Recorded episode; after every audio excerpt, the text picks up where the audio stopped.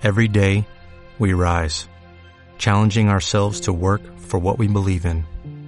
At U.S. Border Patrol, protecting our borders is more than a job, it's a calling. Agents answer the call, working together to keep our country and communities safe. If you're ready for a new mission, join U.S. Border Patrol and go beyond. Learn more at cbp.gov/careers. Bienvenidos a Radio Libertad Constituyente.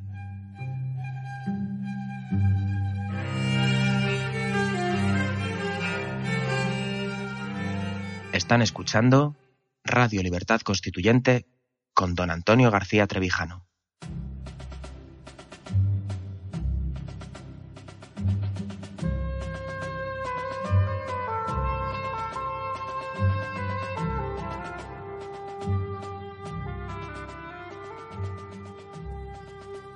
Buenos días amigos, aquí Radio Libertad Constituyente, soy Juan José Charro y me encuentro en el estudio de Somos Aguas para emitir el programa del martes 27 de diciembre de 2016. Me acompaña eh, Luis Riestra, buenos días Luis. Buenos días. Y por supuesto nuestro amigo y maestro Antonio García Trevijano. Buenos días, don Antonio. Sí amigos, hoy por primera vez desde hace desde que tengo tan tristes noticias en mi entorno familiar, me encuentro con ganas, ganas de correr, de empezar, de vivir. Y eh, lo noto porque ya el día me inspira. Hoy el día es muy luminoso, a pesar de invierno en España. Los días de sol de invierno son muy bellos.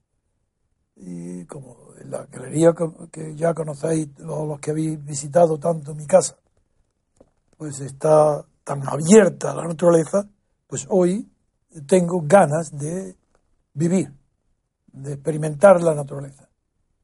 Eso hace que esté deseando eh, comenzar los comentarios de hoy y los voy a dedicar a un tema que está dominando la escena mundial, no solo de, de Occidente, sino del, del mundo entero.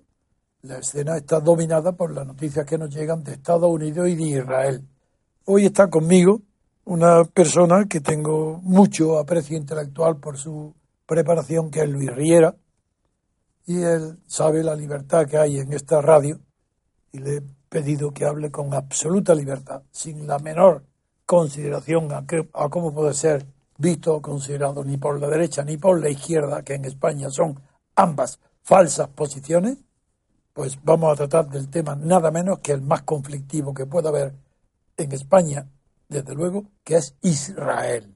Noticias de Israel. Luis. Sí, bueno, Vamos a ver la prensa. El, país en, su primera página eh, tiene un titular que nos dice que Israel acusa a Obama de instigar su condena en la ONU. Eh, la tensión ha subido bastante, incluso el embajador de Israel en Washington acusa a Obama de ser el artífice de la condena que ha sufrido su país en la ONU. Y luego el mundo eh, trata la noticia de otra forma y una de las cosas que informa en sus páginas interiores es que, por ejemplo, los colonos se han triplicado en dos décadas en, en, la, en, los territorios ocupados de Palestina. En los asentamientos. Exactamente. Hay 500.000, hay 300.000 en Jerusalén Este y luego unos 500.000 en el resto de Palestina. Y, bueno, también eh, hace otro artículo en el que lo titula como un agrio divorcio consumado, que es el, el, el, enfrentamiento entre Netanyahu y Obama, que lo consideran la mayor crisis bilateral en décadas. Y yo creo que con esos dos titulares pues se puede encuadrar más o menos. Bien, yo, yo creo que la noticia del día y del año es esta inesperada, ¿no?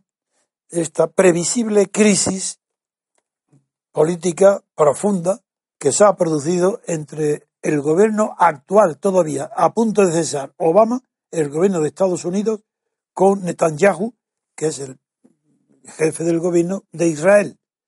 Eh, la noticia, nosotros sabéis que no informamos de noticias, sino solamente comentamos el significado que tiene cada noticia Pues hoy vamos a comentar, sin límite de tiempo, el gravísimo problema que plantea esta crisis de relaciones entre Estados Unidos e Israel.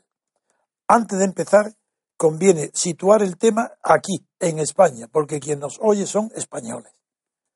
Desde Franco, desde bajo el régimen de Franco, en España, todo el que era antifranquista, yo de luego no, pero en fin, era la excepción, eh, tenía, era partidario de los árabes y enemigo de Israel. Esa enemistad venía producida exclusivamente por la antipatía de España hacia Estados Unidos. Estados Unidos, la izquierda no lo podía ver. Era más enemigo Estados Unidos que Franco. Para, para la izquierda. Y Israel polarizaba, en un estado débil, eh, polarizaba el odio hacia Estados Unidos. Como era una gran potencia dominando el mundo, era más fácil atacar a Israel. No voy a contar la historia de Israel. Simplemente parto de varios hechos, Luis, para que tú los comentes o hagas tus objeciones si, si las tienes. Primero, Israel no es no conquista el Estado de Israel, se lo regala la ONU. Efectivamente. Si la ONU, desde luego, que influye una barbaridad el holocausto, pues no como compensación al holocausto, porque eso es imposible. Pero en fin, teniendo en cuenta el horror del holocausto, la ONU decide en un momento de 1949 reconocer un Estado de Israel que antes no existía, en territorio palestino. Primer punto. Segundo punto. Reconocido por la comunidad internacional, solamente tiene la oposición de los países árabes y especialmente de los aquellos que están más directamente influidos por la religión musulmana, pero sobre todo por países árabes. Segundo hecho. Tercero, desde entonces Israel, un territorio pequeñísimo, yo creo que en aquel hoy tiene 8 millones de habitantes, yo creo que en el tiempo no llegaba ni a dos.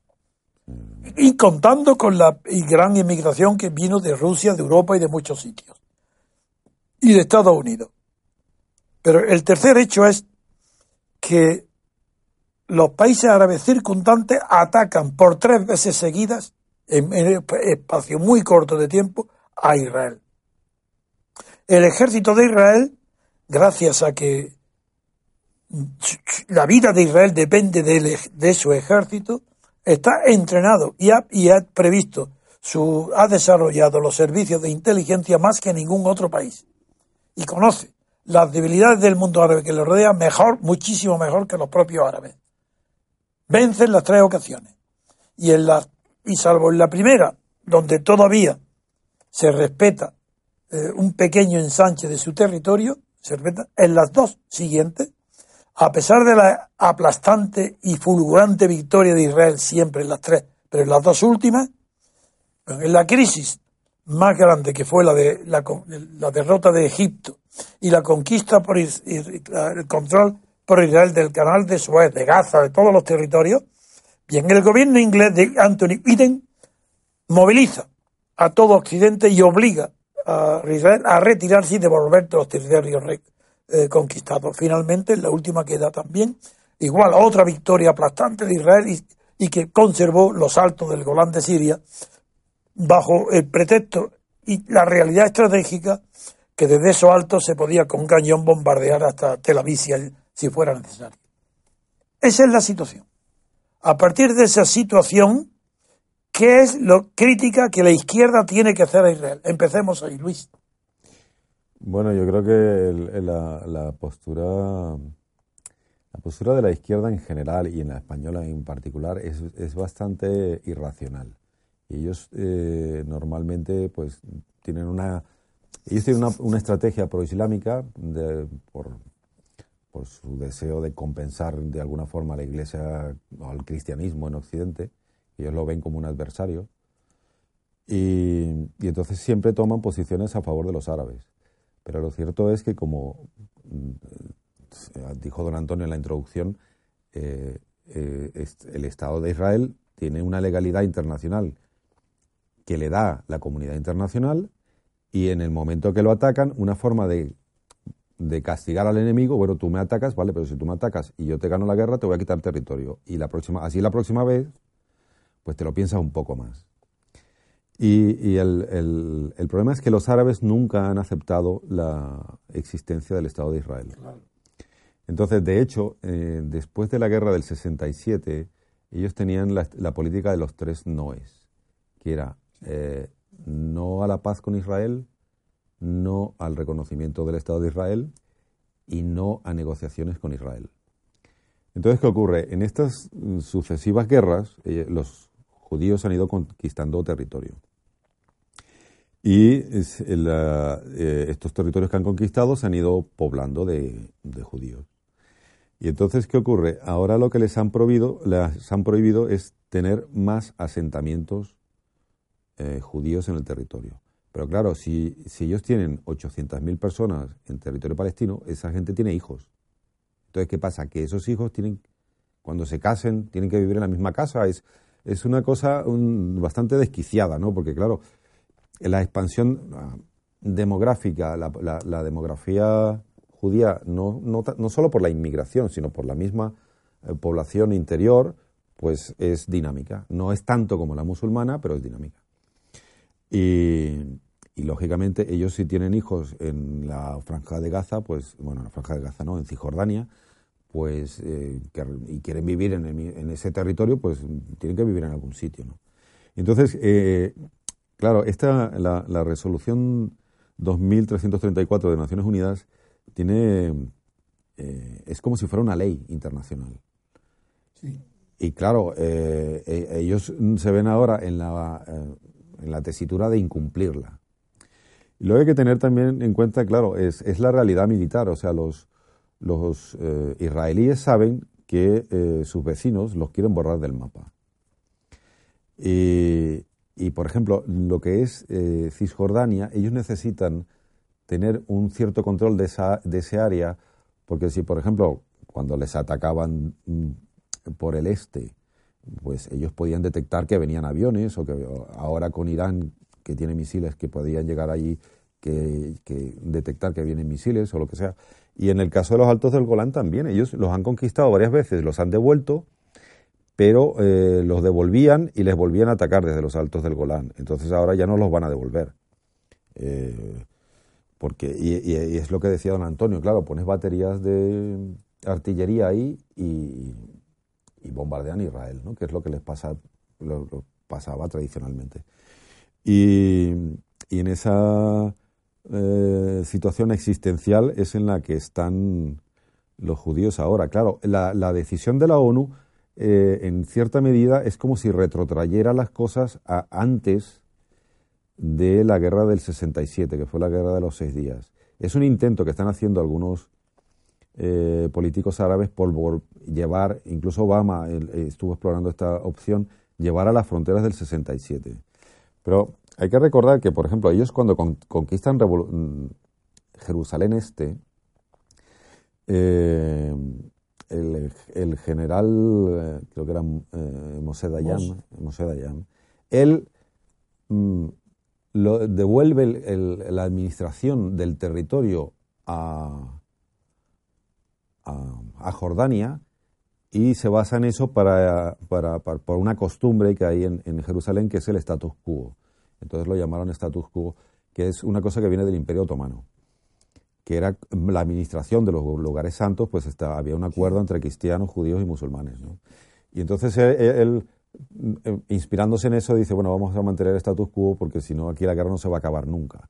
Y al final, la experiencia israelí es esta, ¿no? Ellos han conquistado territorio, lo han devuelto, han vuelto a tener guerras y el, lo de paz por territorios no vale, no, no funciona. Y luego, lo, del lo de los dos estados también lo han propuesto. Pero claro, lo proponen una vez, lo rechazan, luego hay una guerra, conquistan territorio, eh, lo vuelven a proponer, lo rechazan, vuelven a otra guerra y, están en esto, ¿no? Bien. Eh, ahora vamos a actualizar el tema. En principio, sí, una introducción mm. para ver que es imposible prescindir de la historia reciente para entender lo que está sucediendo en Israel y en Estados Unidos con Obama.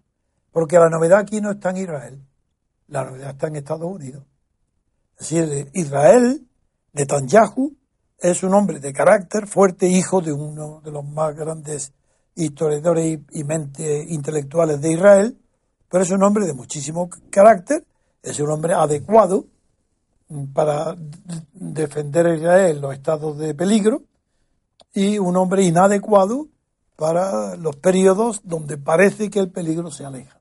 Bien, Netanyahu aquí se enfrenta ahora a Estados Unidos, no a los países árabes. A los países árabes no es que no le tengan miedo, es que tienen la seguridad que si le dejan las manos libres hay otra guerra y la gana. Es que esa es la seguridad que tiene. Entonces, teniendo esa seguridad, se comprende entonces por qué Israel tiene esa resistencia. Porque tienen la seguridad militar. Puede ser que se equivocaron. Porque ya, ya están tan acostumbrados a ganar guerra que pueden equivocarse y tener una falsa seguridad. Pero el hecho es que la tienen. Y Israel y el gobierno de Israel no temen en absoluto a los enemigos, a los vecinos. Pero en cambio, su punto débil cuál era? Que no dependía de Israel el sostén de Estados Unidos en, el, en la ONU. Y la ONU entera está con Israel como estaba contra Israel bajo Franco toda la opinión de la izquierda. Ahora, la ONU es igual, la misma demagogia interior que había bajo Franco contra Israel existe en la ONU. En la ONU es que creéis que los embajadores de la ONU de cada país conocen lo que está, lo que ha pasado, ni tienen capacidad de análisis para saber si hay alguna punta de razón o todo es odio de Israel a los musulmanes. Esta simplificación en la ONU está. Pero es que España ha complicado el tema. Porque bajo la presidencia de España, Rajoy, no desde luego, habrá tenido mala suerte, pero tampoco, también se ve que no ha tenido la habilidad de aplazar esta discusión, que es lo que España tenía que haber hecho, aplazarla. Primer grave fallo del gobierno español. Tenía que haber aplazado esto. Y hubiera contado si lo hace así con el apoyo de Obama. Entonces, ¿qué ha hecho Obama al abstenerse? Pues hacer frente a una situación que no buscaba.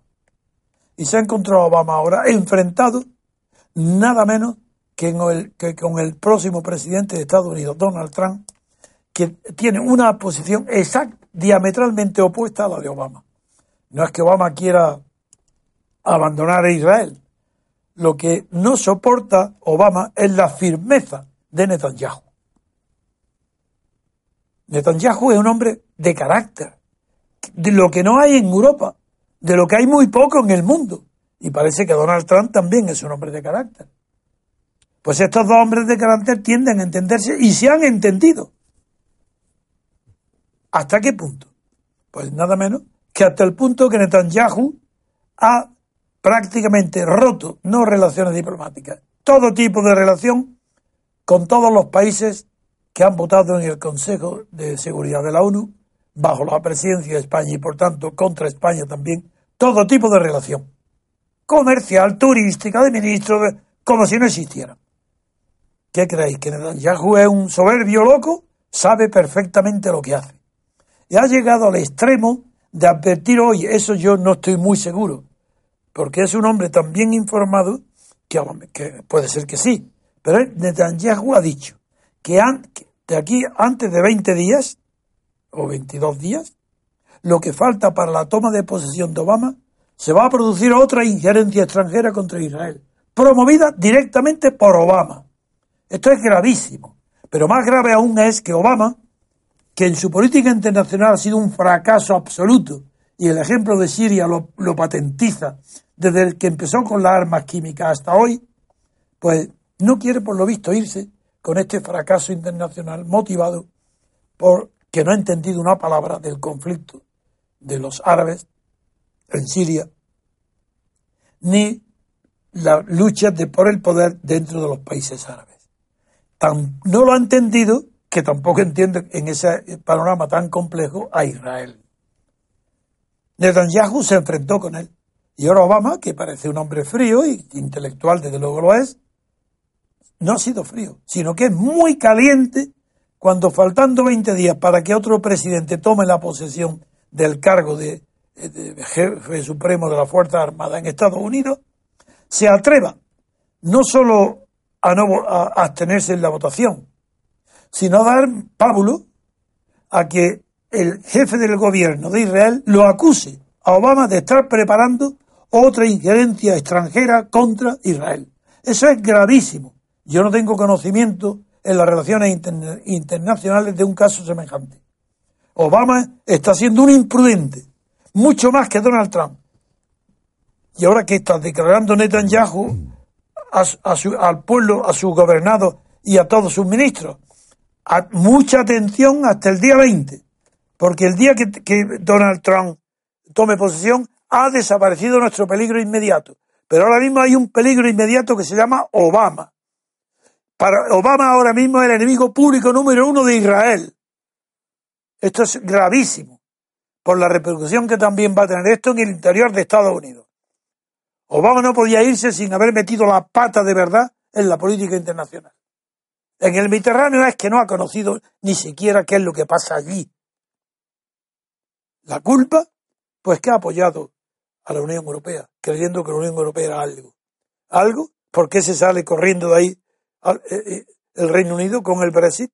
Porque no es nada. La Unión Europea un conjunto de directivas presididas por un principio. Y es que el dinero que destina toda Europa, de la UE, para el desarrollo de los países más atrasados, es un éxito para Bruselas hace un, dos meses cuando estuve allí. Lo verifique, es un éxito que a esos países subdesarrollados, como se decía antes, pero esas palabras ya no se emplean.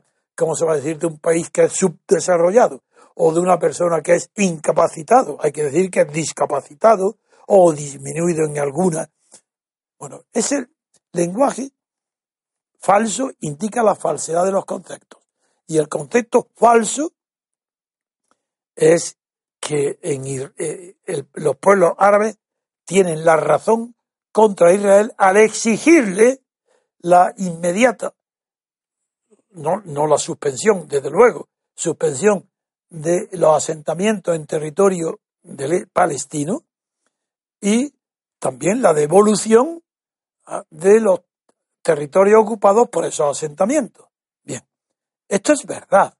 Es verdad que Israel tiene plena conciencia de que es ilegal desde el punto de vista de la legislación internacional y de los acuerdos bilaterales suscritos por Es verdad que está ocupando territorios ocupando sí asientos en territorios palestinos que no corresponden a los límites del Estado de Israel. Eso es verdad.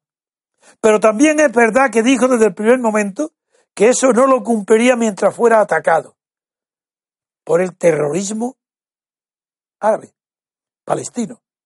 Mientras haya violencia contra Israel, es imposible pedirle a un pueblo militarizado que ceda lo que ha conquistado. Por las armas o por la valentía o por la necesidad, como son en este caso los territorios donde se construyen fuera de Israel, en territorio palestino, los asentamientos, los edificios y las granjas. Bien, entonces esta es, esta es la verdadera cuestión que no dice la prensa española.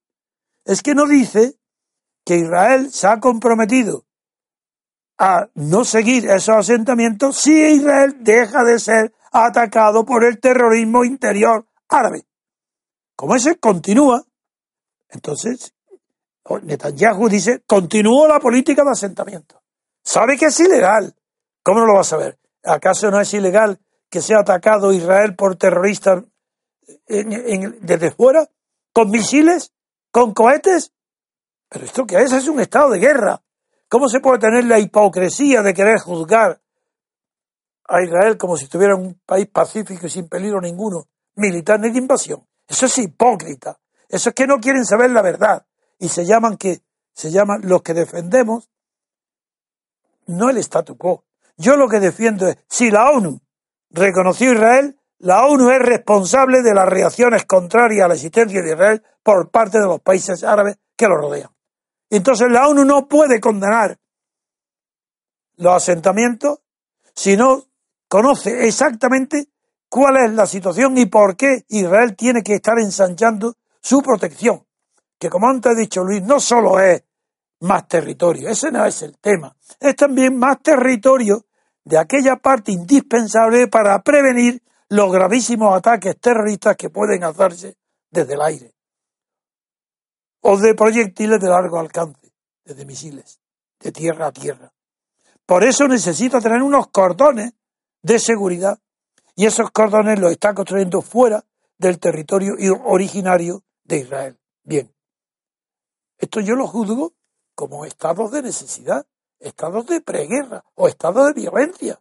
¿Cómo aplicar a esas situaciones los criterios pacíficos en los tiempos o las relaciones internacionales cuando no está contemplada la violencia? Eso es ridículo, eso no es propio de juristas, eso no es propio de jueces, eso no es propio de periodistas honestos. Eso es propio de partidarios de sino la destrucción de Israel, su anulación. Su anulación como potencia. Es potencia, es muy pequeño, pero es potencia. Cosa que España no lo es. ¿Qué es entonces? ¿Por qué? ¿Envidia de Israel? No. Es la herencia de la izquierda bajo Franco, de la izquierda impotente, de la izquierda que fue incapaz de organizar la caída de Franco por medios pacíficos, no se fierte a la violencia. Esa izquierda impotente, sí, a la que yo ayudé, levantándola y presentándola en sociedad, en la Junta Democrática, pero la conozco muy bien. Esa izquierda traidora de los ideales de libertad, porque se plegó al franquismo nada menos, es porque plegarse a aceptar la monarquía de Juan Carlos era aceptar el testamento de Franco y aceptar la presencia del jefe de la Falange Suárez como presidente del gobierno que daba la mano, la paz y que Santiago Guerrillo se moría de emoción hablando bien con, de Suárez, porque un falangista lo reconoce. Esa barbaridad, esa cobardía, esa mentira tan colosal que ha presidido el nacimiento de la monarquía de partidos en España, eso es lo que yo no acepto ni admito. Ni admito la prensa española que sin conocer las relaciones de Israel ni lo que pasa, Veamos ahora el país. Entonces voy a darle la palabra un poco, no mucho Luis, porque quiero analizar luego el diario, editorial del periódico El País. Pero antes quiero darte la palabra para que continúen mis reflexiones.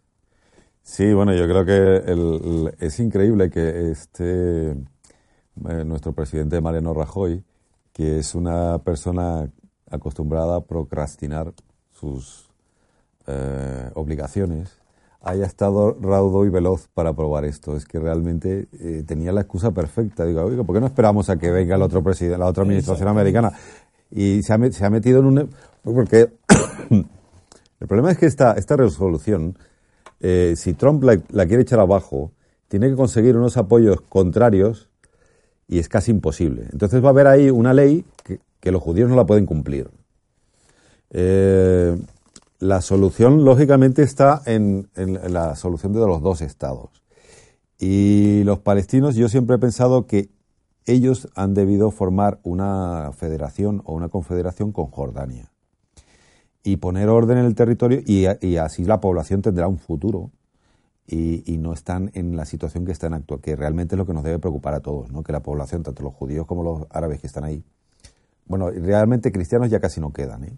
son la mayoría de población musulmana, los, los, los que había, por ejemplo, en Belén queda ya muy poca población cristiana y en el resto de Palestina también han, emigrado, es terrible ¿no? la situación en, en los territorios ocupados. ¿no?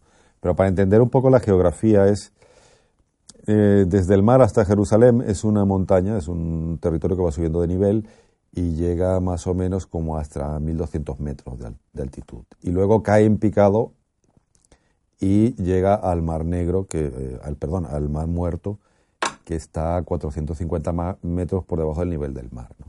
Y esta, esto, hay ahí una frontera que está justo en la, en la cima de, la, de, esta montaña, que si no la controlas no puedes ver lo que te viene del este. Y por otro lado, como también se está resolviendo, eh, o parece que se va a resolver el, conflicto en Siria, ya el, gobierno de, Assad va a, ha, conseguido aguantar el invite de, la, de los del terrorismo de ISIS y de todos sus adversarios. Y es posible que vuelva a emerger un poder en el norte de Israel. Israel se está viendo las dos cosas, ¿no?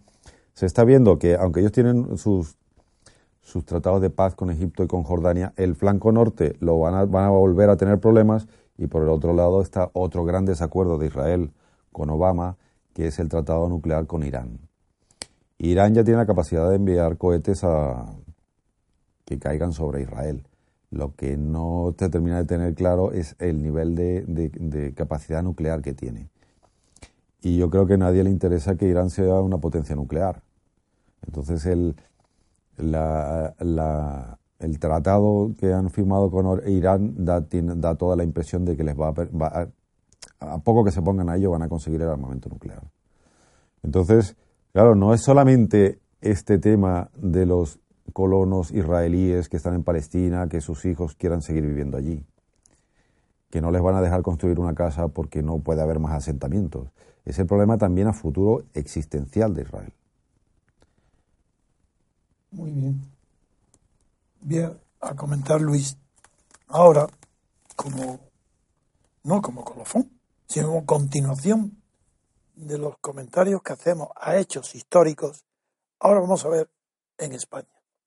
En España, el periódico El País, desde que apareció, tomó la iniciativa de presentarse, y lo ha conseguido, como el periódico intelectual, más inteligente, más culto, que las clases más cultivadas lo leían, y luego se acercó a Europa, más que ninguno, para entrar dentro de esa cofradía de periódicos europeos que publican juntos manifiestos, artículos.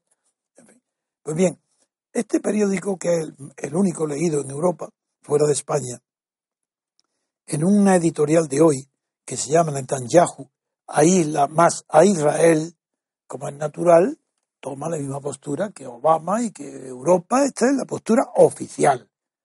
Veamos qué dice el país, que es muy poco inteligente en sus editoriales, como demuestro cada vez que me enfrento con uno de ellos que lo destrozo de verdad desde el punto de vista racional, lógico, moral, jurídico, de conocimiento, de competencia, es cero. No, es un enemigo público. Leer los editoriales del país. Bien, ¿qué es lo que dice este Netanyahu de hoy en el país? Pues dice, en primer lugar, dice, literalmente, comillas, la construcción de asentamientos israelíes en la Cisjordania ocupada es ilegal Oye, ¿a quién le dice esto? Pues se lo dice a Netanyahu. Le dice, tiene que saber que es ilegal, como si no lo supiera. Siempre está diciendo que es ilegal. Bueno, a Netanyahu, ¿es que acaso no lo sabe? Pero eso no tiene importancia, es lo que viene después. Dice que es ilegal porque viola el derecho internacional. De acuerdo, es que no viola el derecho internacional los actos de terrorismo palestino contra Israel dentro del territorio israelita? ¿Eso no viola el derecho internacional? Pues bien, como hay un caso de preguerra permanente, pues habrá que aplicar las reglas que interpretan y conocen los, las hostilidades, no los momentos de paz. Luego, sí, sabe que es ilegal y sabe que es ilegal el terrorismo que sufre. Por tanto, están empatados en ilegalidad, son igualmente ilegales. Los actos palestinos de represalia o de venganza y los actos de ocupación son ilegales, pero no porque, por lo que dice, eh, eh, porque violan el derecho internacional, no, no, no, no, no, es que son ilegales porque la comunidad internacional ha definido la legalidad en esa zona y la comunidad internacional lo condena y le dice que es ilegal. ¿Dónde está el tribunal para que aplique esa ilegalidad y diga eso es ilegal? ¿Qué tribunal? Venga, ¿dónde está la ONU? Eso no es un tribunal. Eso es un organismo político, manejado, manipulado, dirigido por las grandes potencias, especialmente por Estados Unidos. Segundo, lo de ilegal, por tanto, es un, sí, es verdad que es ilegal, pero injusto, porque no dice toda la ilegalidad, dice nada más que uno, lo que eso es injusto. Pero ahora donde viene lo gordo es ahora. Después de repetir a Netanyahu. Dice así, repitiendo a Netanyahu, a Netanyahu que la construcción de asentamientos israelíes es ilegal, añade, porque viola el derecho internacional, añade. Es además inmoral. Oye, esto, esto sorprende ya un periódico que hable de inmoral en un tema bélico y político. Inmoral. Dice inmoral. Pues vamos a ver, ¿por qué? Dice, parecía que es una indiscreción del periodista. No, no, no, no. dice que es inmoral porque priva a los palestinos de un Estado propio. Ah, es inmoral. Figuraros lo que dice el país, que si Israel no reconoce un Estado propio a los palestinos, eso es inmoral. ¿Desde cuando la moralidad forma parte de la guerra o de la preguerra o de la política? Esto es el... Pero ¿cómo puede un periódico atreverse a decir semejantes imbecilidades? ¿Cómo va a ser inmoral? ¿La guerra es inmoral? ¿Y que, un país que va a estar a punto de guerra que le diga, oye, oye, un momento, eh, cuidado, que eso es inmoral, eh? Pero no os dais cuenta que esto es ridículo y es la confesión de la impotencia intelectual del país, que no sabe ni siquiera los conceptos básicos que rigen la conducta humana. El derecho, la moral, la política, no sabe la diferencia que hay entre uno y otro, lo confunde todo.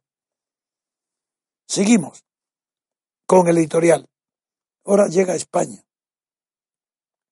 Y hablando de España, dice que la suspensión temporal de los que ha acordado con los otros países Netanyahu como protesta y represalia por el acuerdo tomado bajo la presidencia española, dice que el que hayan votado a favor de la resolución no es la forma más inteligente de actuar, pues solo hace más obvio ese aislamiento. Es decir, él, el país, este editorialista, este pobre idiota, pobre hombre, le está diciendo a Netanyahu que está en una cuestión de vida o muerte de 8 millones de, de israelitas que viven allí, le está diciendo que está actuando muy mal, que no es inteligente. Dice, no es inteligente, porque lo que aceptó con ellos es su aislamiento.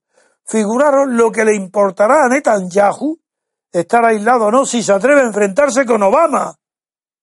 ¿Pero, qué, pero quién se cree este país que es? Que tiene más poder que Obama. Que va a asustar Netanyahu. Ha leído esto esta mañana y está temblando.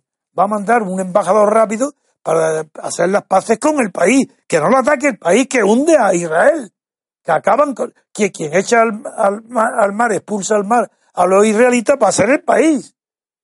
Porque considera que la existencia de Israel prácticamente es inmoral porque priva de que haya un Estado palestino. Esto es lo que dice. Sigamos. Que Trump no ha llegado a la Casa Blanca. Y lo que y el día 20 Netanyahu dice, esperemos a la posesión porque estamos en peligro. Netanyahu solo aceptó en el año 2009, y esto no lo sabe el diario, ni la opinión pública española, aceptó de nueve que la paz en Israel pasara porque los palestinos tuvieran su propio Estado, naturalmente. Pero esa es una de las condiciones, su Estado a cambio de qué, qué condiciones, de eso nos habla. Desde entonces lo ha repetido muy pocas veces. Y aparentemente lo hace con indolencia. Ah, ahora, es que Netanyahu, además de, de ser poco inteligente, aquí dice que no tiene indolencia, no, que es indolente para reconocer a los árabes su derecho. Es indolente. Pero ¿ves qué palabra emplea un hombre tan enérgico como Netanyahu, que viaja por el mundo entero, que está buscando la protección, le dice indolente? Es la indolencia de Netanyahu. Mención aparte merece la irregular actuación de Trump, ya lo que faltaba. Ya no basta con, ahora no, ahora es Trump. El enemigo público número uno de la honradez y de la paz en el mundo se llama Donald Trump. No es Obama, que rompiendo la tradición de 200 años de existencia de Estados Unidos rompe la tradición cuando le faltan 20 días para que tome posesión Donald Trump, se ingiere en la política, en el punto peor de la política internacional que es Israel, y se mete para permitir condenarlo. Y Netanyahu le ha dicho que eso es solamente el primer acto, que va a preparar más, y que estén todos alguna información tendrá cuando es capaz de Netanyahu de decir en público y que se publique que Obama está preparando otra injerencia en perjuicio internacional, en perjuicio de Israel. Algo habrá aquí. Bueno, pues el periódico El País se dedica a atacar a Trump. Una mención aparte merece la irregular actuación de Trump, logrando con presiones. Uy, veréis, veréis dónde va ahora. Las presiones de Trump son tan irresistibles que ha tenido que mandar un ejército ya, unos aviones, algo ha hecho. ¿A quién? A Egipto. Ha presionado a Egipto. ¿Para qué? Para que retirara Egipto una primera propuesta en la ONU, como la que se ha hecho, pero más fuerte, de votación, como si ya fuera presidente. Están atacando al futuro presidente que le faltan 20 días y que está sabiendo de antemano cuáles son las consecuencias de cualquier resolución de Estados Unidos un día antes de su toma de posesión y sabiendo que en la ONU se va a votar contra Israel, le pide al, gobierno de Egipto, con el que se va a llevar mejores relaciones, le pide que aplace, que no tome la decisión. Y eso, eso ha sido algo, una injerencia inaceptable a favor de Netanyahu. Pero si ya ha dicho a Netanyahu en público de que va a establecer unas relaciones muy buenas con él. Ah, entonces esto por qué? Porque lo ha hecho con Egipto. No tiene desperdicio. La ignorancia. El prejuicio. El odio del país a todos los asuntos israelitas. Por amor indiscriminado, no se sabe por qué, adoración, complejo de culpabilidad ante el mundo árabe. La socialdemocracia europea.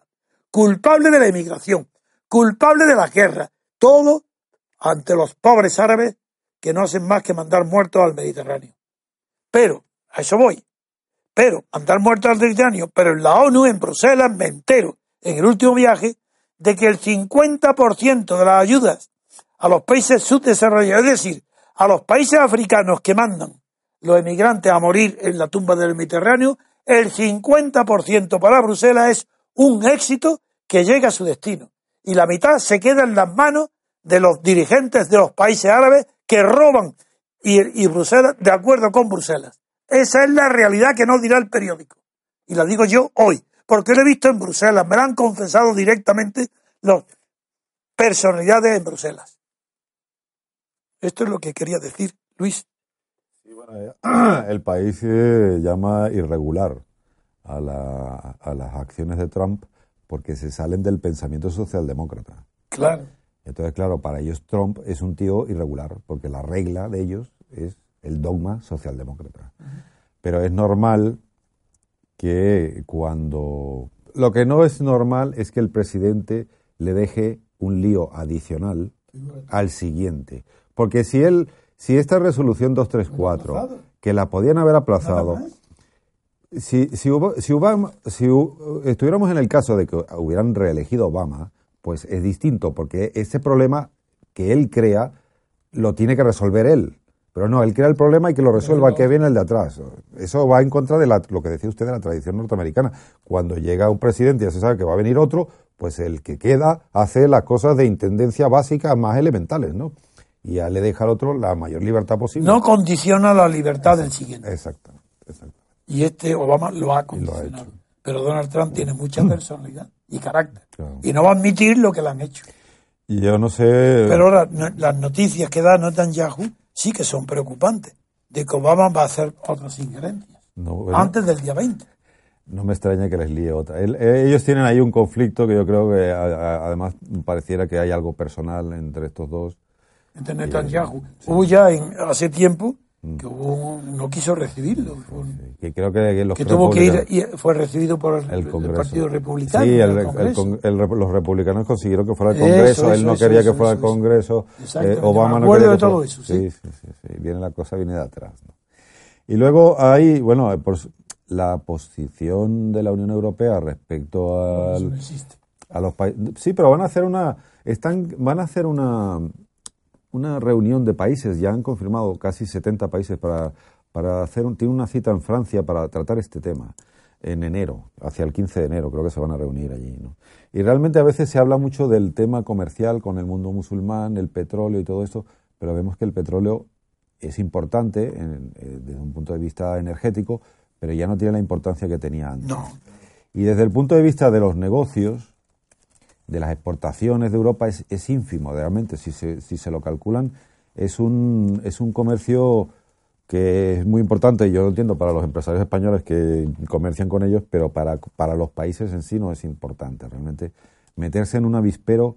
Normalmente suele ocurrir, cuando un gobernante lo hace mal y no sabe qué hacer, se va, da igual que sea bajito y con bigote o no, vamos a resolver lo de Oriente Medio. No, no, usted resuelva las cosas de su casa que no las hace bien. ¿no? Claro, lo principal que sacamos de conclusión es que es bastante grave que el Estado de Israel su gobierno, sin disidencia ninguna en los partidos, porque no se conoce ninguna, mm. haya acusado al presidente todavía en ejercicio Obama, pero en trance de entregarlo dentro de 20 días, pues le está acusando a Israel de haber de que Obama ha instigado la condena en la ONU, que ha sido no es que hayan sido, sino que ha sido un producto de la instigación. Así ha habido una voluntad y una preparación para que otros países condenen en la ONU a Israel por motivo de los asentamientos. Eso es gravísimo. Eso es, bueno, es prácticamente es una ruptura de relaciones. Y esa ruptura de relaciones está ya consumada. Y la va a restablecer Donald Trump. Y además que después del lío que ha creado Obama, en, primero en Egipto, eh, que luego hubo el golpe de Estado de Al-Sisi. Así, ah, lo del fracaso, el fracaso. Luego en Libia. Lo de, lo de sí, lo de... Luego en Yemen. Sí, sí. Luego en, en, en Irak. Mubarak y sí y todo lo demás. Luego, luego en Siria. Y ahora ya solo le faltaba, bueno, vamos a dejar otra, venga, otra más. Así es. Y la resolución esta es que trae... Vaya fracaso de Obama, con lo que yo lo admiré como candidato. Mm. Y las cosas buenas que ha hecho en la política internacional. Pero en Europa ha sido un verdadero desastre. Parecía como si estuviera ejecutando los pensamientos, si es que los tiene, de Juncker. Obama era el, soldado de Juncker. Es que se dice pronto. Bien, pues nada, vamos a pasar a otro tema con unos minutos de pausa musical. Sí, pues hacemos una pausa y volvemos en unos instantes.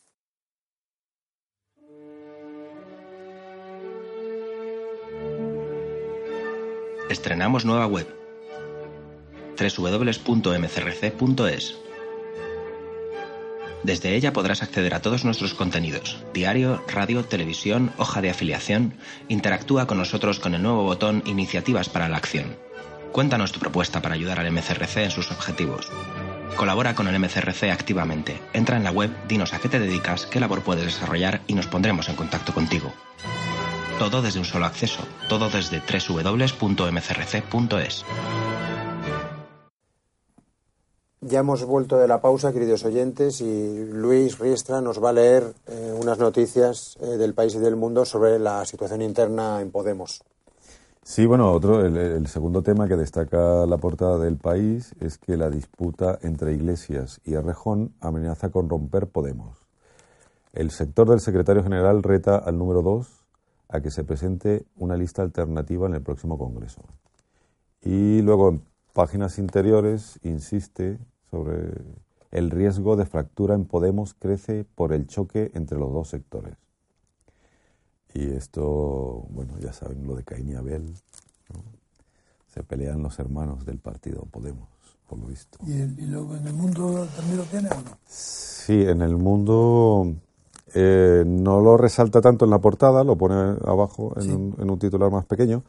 Y habla de que la campaña de Podemos para desactivar a Errejón se vuelve contra Iglesias. Los ataques al número dos debilitan al equipo del secretario general y provocan las críticas de las bases.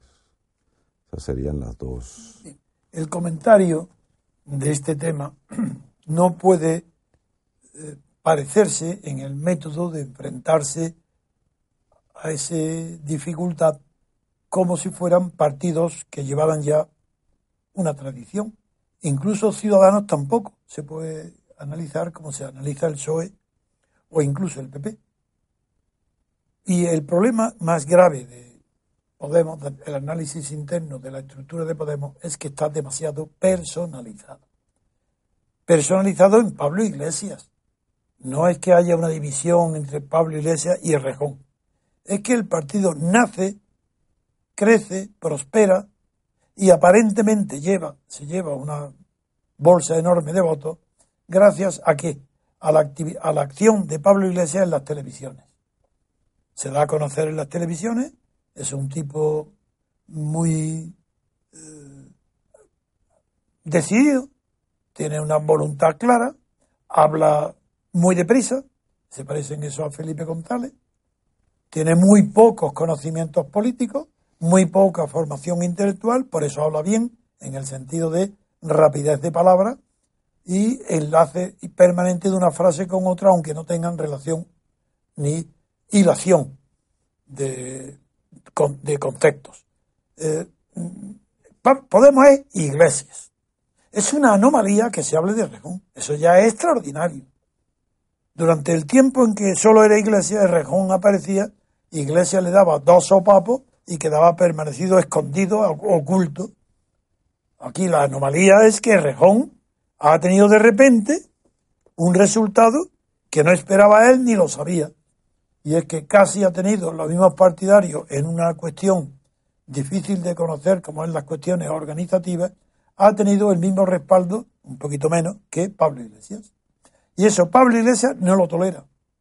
Y en cambio Rejón está entusiasmado. Y después de ese empujón tiene la energía, las vitaminas que no tenía cuando Pablo lo ha estado atacando permanentemente y él se escondía y estaba 15 días sin aparecer en público. Ahora ha tomado vitaminas como espinacas, como Popeye, y está ahí ya no chuleando, eso no es demasiado, pero sí aguantando el tipo, que ya es bastante aguantarle el tipo a Pablo Iglesias. Son los secundones los que sacan pecho, especialmente los secundones de Pablo Iglesias y sobre todo Echenique, que está demostrando un carácter que no tiene el rejón, porque lo ha acusado directamente de estar perjudicando con su actitud a Podemos. Esto, yo siempre que me habéis, que he tratado del tema he dicho que nunca en la política hay diferencias personales. Que si hay una diferencia personal entre Pablo Iglesias y Rejón, ya ha salido. Y es que Pablo Iglesias, Pablo Iglesias tiene una concepción tradicional del partido clandestino, que surge de repente a la luz pública y se convierte en una estrella, pero una estrella de televisión. Figúrate, de la clandestinidad a las televisiones, en, en 24 horas. Entonces Pablo Iglesias está, es un artista, es un actor de teatro, de cine, de, no importa, por eso va la vestimenta de él y sus expresiones son de artista. La coleta, las camisas, las posturas, las piernas, la cruzada, todo lo que hace está no digo que estudiado, es la expresión de un hombre desenvuelto que desprecia las normas sociales, todas, la educación, salvo una, que respeta por encima de todo, y es la monarquía. Pablo Iglesias es monárquico, de verdad, profundamente monárquico, tan monárquico como lo fue Santiago Carrillo, cuando descubrió nada menos que el secreto de la monarquía, que era capaz de convivir con el dictador que la protegía y luego con la oligarquía de partidos estatales de la que formaba parte integrante Santiago Carrillo. Ahora, Iglesias es heredero directo de Izquierda Unida. El pobre que lo acompaña Garzón no tiene, es un, parece que tiene una cara de tonto, de buenazo, pero de buenazo en el mal sentido de la palabra, de una persona poco inteligente y que el acólito ha desaparecido. Si Pablo Iglesias ya ha desaparecido, ha arruinado el porvenir de de Garzón. En cambio, el Rejón no. El Rejón no era nada y la antipatía, mejor dicho, el ataque de Pablo Iglesias lo ha convertido en una referencia, en una alternativa a Pablo Iglesias. Es Pablo Iglesias el que ha encumbrado, sin, sin conocerlo y sin quererlo, a Errejón. Eso indica la falta de inteligencia táctica de Pablo Iglesias. Demasiados años obedeciendo las órdenes ciegas de un partido comunista torpe, lo han hecho que él no ha desarrollado la capacidad táctica, no tiene más que la insolencia. Entonces es insolente para decir que el cielo se conquista con las armas, con una metralleta. Insolente para decirle a Pedro Sánchez, yo te nombro presidente. Y además, mis ministros son tal, tal, tal, tal y tal. Y el portín oficial. Y los jueces tienen que jurar la fidelidad a los principios que yo estoy diciendo. Eso lo dice en televisión, delante de millones de españoles. Y no tiene el ridículo de Alberto de ese mentira y ese fracaso de retirarse porque es un hombre que no tiene concepto de la vergüenza propia, ni tiene amor propio. Él es un hombre que no persigue más que el poder y el dinero. Sí, sí, el dinero. Porque antes de ser conocido, porque las televisiones lo ponían de moda, ya él fue, se sabía que estaba recibiendo dinero de Irán, de Venezuela, de, sí. Entonces, esto es el que el rejón es una criatura y una creación de Pablo Iglesias, pero no para hacerle rivalidad, sino para protegerlo. Y de repente se ha encontrado que el, protegido quiere tener una vida propia. Y se le ha planteado a, a Pablo diciendo, un momento, yo soy fiel a Podemos porque estoy proponiendo un tipo de organización compatible con Podemos y más inteligente que el que tú propones. Porque yo lo que propongo es nada menos que una organización desconocida en la historia de las ideas políticas, inventada no por unos escritores argentinos, que le llamo yo a eso la organización transversal. Y Pablo Iglesias dice, no, no, ¿qué es eso de transversal? Aquí nada. Aquí somos marxistas. Yo, si Felipe González renuncia al marxismo, pero no yo. La organización no puede ser transversal, tiene que ser horizontal, porque las clases sociales no son verticales, son horizontales. Y como defiendo a las, a las clases más humildes, a lo que llamo gente, pues dentro de la gente están todas las capas horizontales que componen los sectores sociales que no tienen autonomía. Los empleados, trabajadores, obreros, los obreros, sí, sí, los, no calificados. ¿Y quién está fuera? Las puertas giratorias. ¿Y quiénes son las puertas giratorias? Los dirigentes de partidos políticos y de las grandes empresas, nada más. Pero es que a eso mismo es a lo que le llama el rejón transversal. Pero si es que no es diferente a ninguna más que de palabra. ¿Es que acaso Pablo Iglesias está excluyendo a la clase media? De ninguna manera. Le llama gente. La palabra gente tiene, bueno, en el idioma español, gente tiene una significación despectiva. Esa gente, tal gente. Es un desprecio. Pero él le ha dado un valor positivo para no emplearlo, porque él quiere inventar, ser innovador y no emplear los términos que otros, por ejemplo, Carlos Marx, si dice clase social o proletario o trabajador, él dice no, eso no, porque hoy los trabajadores y los proletarios no llegarían ni a medio millón de personas, a un millón. Y yo, como quiero el poder, tengo que dirigirme a quien me vote 5 millones, 6, 7, 8 millones. Y por eso invento la palabra gente. Cuidado, que de la misma manera que él no inventa la palabra gente, sino que la copia a Beppe Grillo en Italia, eso no está, está ahí copiado de Italia. Del mismo modo, también está copiando de Venezuela la palabra empoderar. Eso no existe en el idioma español, porque empoderar quiere decir que la cualidad de representar a otro está congénitamente incorporada a la sustancia de un, del individuo empoderado. Se nace empoderado, porque si no nace empoderado, tiene que darte otro el poder, y eso se llama apoderar. Empoderar es un concepto distinto, casi metafísico, que le conviene a Dios. Solamente Dios está empoderado porque tiene el poder propio Él.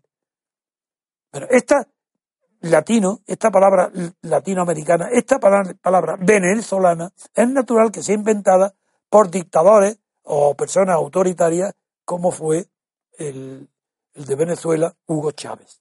Son palabras falsas para designar querer distinguirse del marxismo empleando otro tipo de palabras, pero que son mucho peores que las que empleaba la izquierda tradicional. Estos no quieren, quieren no ser, no parecer comunistas.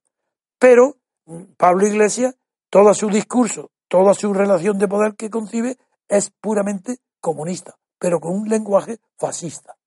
Así, la idea de las miradas de Podemos, que se reconocen uno a otro, ese romanticismo, que eran palabras literales del Duce Mussolini, eso han desaparecido.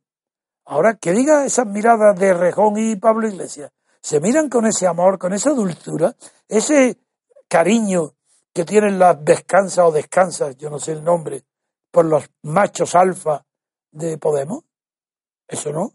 Entonces, el conflicto de Pablo Iglesias y Errejón no es personal. Es un, es un conflicto de concepción distinta de la organización, no de los fines. Los fines, el de Pablo Iglesias son los mismos que Errejón, conquistar el poder. pero mientras que Errejón insiste más en el combate o en la lucha parlamentaria, es decir, ir un poquito mejor vestido y, tener un poco de más educación, Pablo Iglesias le da más importancia a la lucha en la calle. Y ese doble eh, escenario, parlamento y calle, fue la innovación y creación de Lenin. Que Granchi en el año 19 lo siguió, pero rápidamente se apartó de él. En el año 19 sí, porque él era el secretario del Partido Comunista y tenía una vida parlamentaria a la vez que ordenaba y dirigía la ocupación de las fábricas eh, del norte de Italia. esto, eh, Pablo Iglesias no sabe el, barullo que tiene en la cabeza. El Rejón sí, el Rejón es más calmado, es más intelectual, más inteligente, pero menos listo que Pablo Iglesias. Y yo me han preguntado muchas veces y digo, en ese combate personal gana seguro la persona que tiene menos escrúpulos, el más mentiroso, eso es seguro, el más audaz, y eso es Pablo Iglesias. Pero el Rejón hasta ahora no ha demostrado tener personalidad, amor propio, ni orgullo para separarse del el avasallamiento que, sufre continuamente de Pablo Iglesias. Lo ha puesto en ridículo mil veces y eso es muy difícil que el Rejón puede impedir que lo ponga en ridículo mil una. Yo creo que esta batalla la tiene perdida el Rejón, aunque es verdad que los 5 millones de Podemos pues serán reducidos en, cuanto a elecciones a cuatro o a tres y medio. Eso es seguro. Pero no porque Rejón haya perdido influencia o se haya salido. No, no, no, no, no. Es simplemente porque Podemos no tiene ninguna estrategia, ninguna táctica definida porque no tiene ideología. Se llama de izquierda, pero es monárquico. No tiene ningún plan contra la monarquía. Respeta el Parlamento. Es un oligarca porque recibe dinero del Estado, vive del Estado, vive de nuestros impuestos, y eso no puede triunfar ni prosperar. No tiene palabras ni resistencia, Podemos, contra un movimiento de la libertad política colectiva. Eso es imposible, porque no tienen preparación ni moralidad política suficiente para defender la verdad, y están ocultando todas las mentiras del Estado de partido. Pero a ver, Luis, ¿qué opinión tienes sobre estas disputas personales, que no son personales porque traducen una concepción estratégica distinta de la organización de Podemos. Sí, hombre, ahí están un poco las dos almas de, la izquierda, ¿no? Por no está, en, este caso, neocomunistas, que son unas cosas ahí raras, que son comunistas, pero con técnicas de marketing de, y un discurso que recuerda al fascismo en muchísimas cosas. Y luego están estos socialdemócratas, digamos así, de, de rejón, que es un, más blue y tal. Es un... Y luego hay una diferencia generacional, ¿no? Aunque no lo parezca, son dos generaciones distintas. Uno es un, es un chaval. el rejón. El rejón es un tío, y el otro ya está acercado. ¿Por qué se parece tanto a ese personaje de la televisión? Que ¿Cómo se llama? ¿Simpson o cómo? Es que tiene físicamente parece, parece una caricatura, los dos, ¿eh? Los dos parecen caricaturas. El mismo... más, sí, pero el otro es cabezón. La, caleta, la coleta, la manera de sentarse, todo eso es provocación. Sí, pero es una... Está jorobado, tiene, anda con los brazos separados, como un cowboy que, fuera que viene de montar a caballo y va a sacar la pistola. Es muy simio, es, muy simio en su forma de... Sí, salvaje. Y realmente yo creo que de, una forma u otra estos dos han, nacido, han, crecido a los pechos de, de, funcionarios o de gente que vive del Estado y han estado promocionados por gente que vive de lo público. Y esta gente no tiene, entonces ellos no tienen ningún plan. No saben lo que es la sociedad civil. No, exacto. Y lo que es la producción en la economía no saben, no tienen ni idea. Ellos van a la distribución, a ah, repartir. Tú que tienes tanta inclinación por la reflexión de la economía, ¿Cómo ves a Podemos en relación con la economía prescindiendo de los asesores económicos que le hacen los planes de la política económica sin que ellos sepan de eso nada? Hombre, a mí me consta que ha habido economistas que se llaman a sí mismos de izquierda, que son muy keynesianos y tal, que son que tienen algo de cabeza, que han intentado acercarse a ellos para prepararles un plan. Y ellos nunca les ha gustado eso, siempre han ido por un grupo de catedráticos eh, de una cosa, de cosas tan antiguas y, tan, tan que se han demostrado ineficientes, tipo autogestión y cosas de estas. Entonces, en la economía mundial, que es la que eh, mantiene, donde España tiene que competir y para mantener su nivel de modernización adecuado, pues ellos no tienen ningún programa de nada. Entonces no es lógico que al principio pues nos los han metido en las televisiones por todas partes para copar esa cuota de mercado, porque el sistema electoral también parece un sistema electoral de cuotas de mercado. Entonces, que los que mandan nos han metido esta gente por la televisión por todas partes, ¿no? Y tan es así que es difícil que un juez eh, los declare culpable en algo. Con todas las irregularidades que tienen, son tan del sistema que ni ellos, ni sus exnovias, novias o queridas o lo que sea, o novios, eh, les declaren algún tipo de, culpables en algún delito o alguna historia. Es un producto del sistema y es un... Sí. A mí me parece de la degeneración de un orden que, produce individuos como este. ¿Cómo puede ser que España. ¿Y por qué hay jueces atraídos por Podemos? Los que se pasan en Baleares, en Canarias. Ahí. Es increíble. A veces parecen una secta. Eh, yo creo que ellos también, claro, como ellos, como no hay independencia judicial, le dicen, bueno, estos cogen poder, pues sí, y aquí hay una cuota, y yo me, pongo con esta cuota. Llegaron a pedirle a los jueces que juraran los principios de Podemos, que fue un escándalo y se levantaron. Sí, sí, sí, sí. El desprecio que sienten por el poder judicial. es impresionante. No, la degeneración del orden existente de tal calibre que te encuentras que este individuo le ofrece el gobierno a Pedro Sánchez, que es otro. no tiene nada en la cabeza, ¿no? Y que eh, Pedro Sánchez es el, el, ejemplo clarísimo de un individuo que es el resultado de varias listas de partidos sucesivas, ¿no? Que cada una es peor que la otra. Sí, cada una es peor que otra, porque claro, que hace la lista, los que ponen la lista son peores que él. Sin duda. Y, y, luego de ahí sale el líder que hace la siguiente lista y es, bueno. Y Pedro Sánchez es una de las personas más obtusas que ha habido. Hay que ver que se, se creía lo que decía. Yo creo que todavía se lo cree y quiere montar en una alternativa. es tan tonto que sí, se lo cree, sí. Y fue a hablar con el de Telefónica. Es que de verdad, es, que el Buscando el poder oculto. y, llega allí, es que aquí no hay poder. Al poder. Ah, es increíble. De la oligarquía. Sí, sí, sí. En fin. Es patético. Pues, Juanjo, si tú quieres, te despides y cerramos aquí la emisión, ¿no? Muy bien, pues ya hemos llegado al final del programa y nos despedimos hasta, hasta mañana. Un abrazo a todos.